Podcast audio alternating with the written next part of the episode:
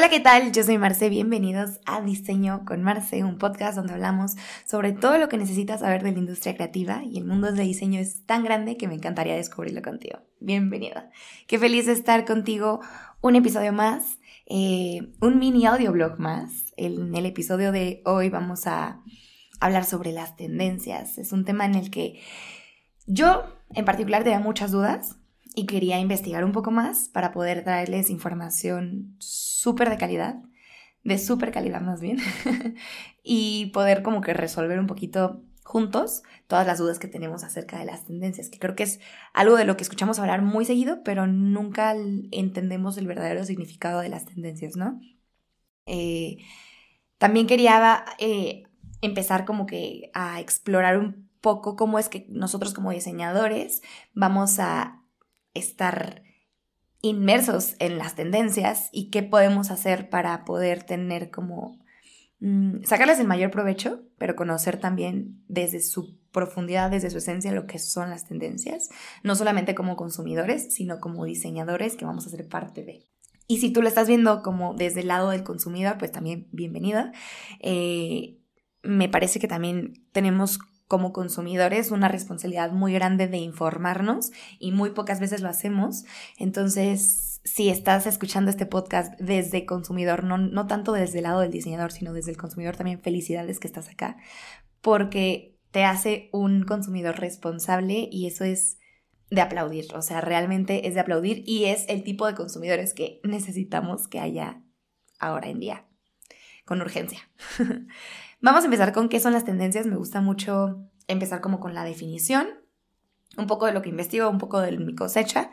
Pero para mí las, las tendencias son esta constante de acciones. Podemos ver una tendencia eh, de movimientos en moda, en música, en un montón de aspectos de nuestra vida, porque al final de cuentas eh, los humanos tenemos estas como preferencias populares en colectivo y a eso es a lo que a mí me gusta llamarle tendencias y a lo que se le llama en general tendencias.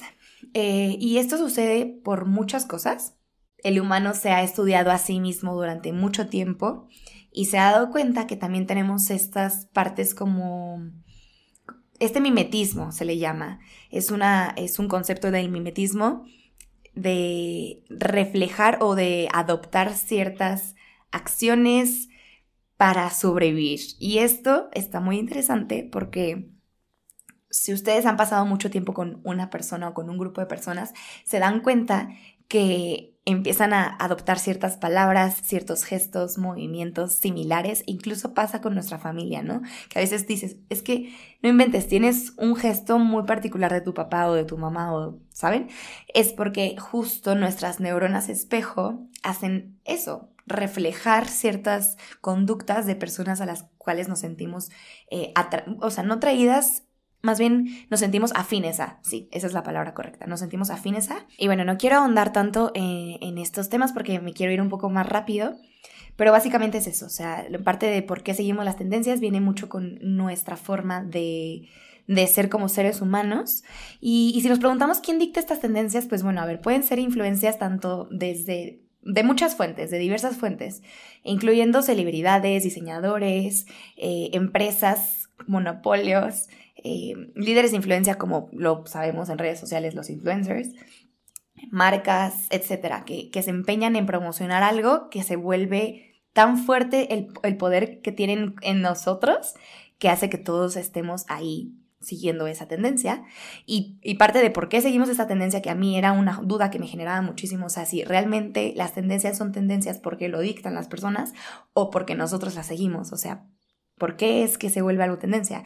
Y es que son diversas, o sea, diversas razones por las cuales nosotros seguimos esas tendencias, a veces por pertenecer a una tribu, por estar a la moda.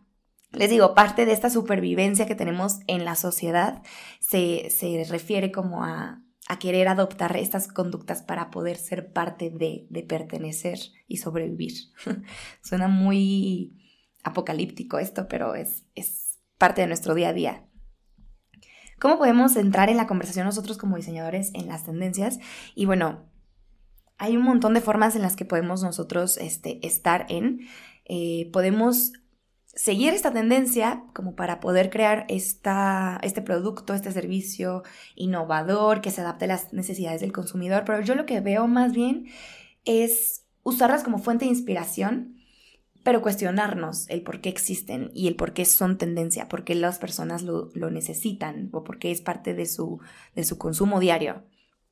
Y a mí lo que me parece muy eh, interesante de las tendencias es sobre todo estarte como eh, de alguna forma previniéndote, bueno, no prevenir, más bien adelantarte, sí, creo que esa es la palabra adecuada, adelantarte a lo que va a pasar en tres años. O sea, como diseñadores, yo siento que, más bien yo creo y pienso que debemos estar informados de las tendencias para poder hacer productos que en tres años sigan vigentes o que en tres años sigan siendo parte de las necesidades actuales. Y eso es para mí lo más valioso de las tendencias como diseñador. No tanto de vamos a seguir porque el mercado está así, porque el consumo eh, tiene como esta estadística que va hacia allá. No, es cómo podemos hacer estos objetos que a la larga puedan seguir estando presentes en la vida de las personas y no se vuelva algo desechable, ¿no? Como lo podemos ver en la moda, que hay mucha moda desechable porque hay mucha tendencia que cambia constantemente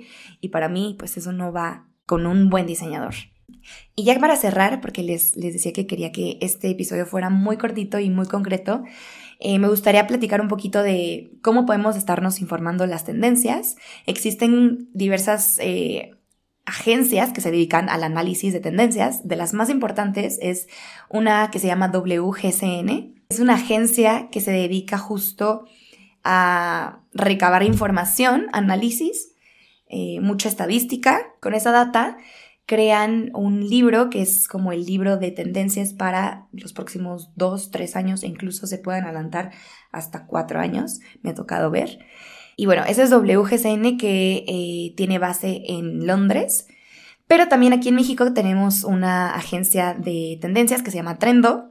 Y si la siguen en redes sociales también podrán encontrar información muy valiosa. Tienen un sentido del humor ahí medio sketchy, pero lo pueden buscar y, de alguna forma empaparse un poquito de cómo es que se hace este análisis de tendencia y desde nuestra cultura mexicana, que es, que es a lo que seguimos, ¿no? Eh, espero que haya podido resolver un poquito de las dudas que tenían sobre las tendencias. Sin duda es un tema súper amplio y tengo ahí a una invitada que me gustaría que la tuviéramos en el programa, que eh, ella habla sobre especulación del futuro que es un poquito de esto de, tendencias, pero cómo podemos estarnos adelantando para poder crear diseños que propongan al futuro. Y, y, bueno, pero eso pasará más adelante. Espero que les haya gustado. Si les sirvió este episodio, les pido desde mi corazón que lo compartan. Ya saben que me encuentran en redes sociales como arroba marce.cadena y eh, podrán encontrar este episodio en Spotify y en YouTube si quieren ver el video. Hasta la próxima.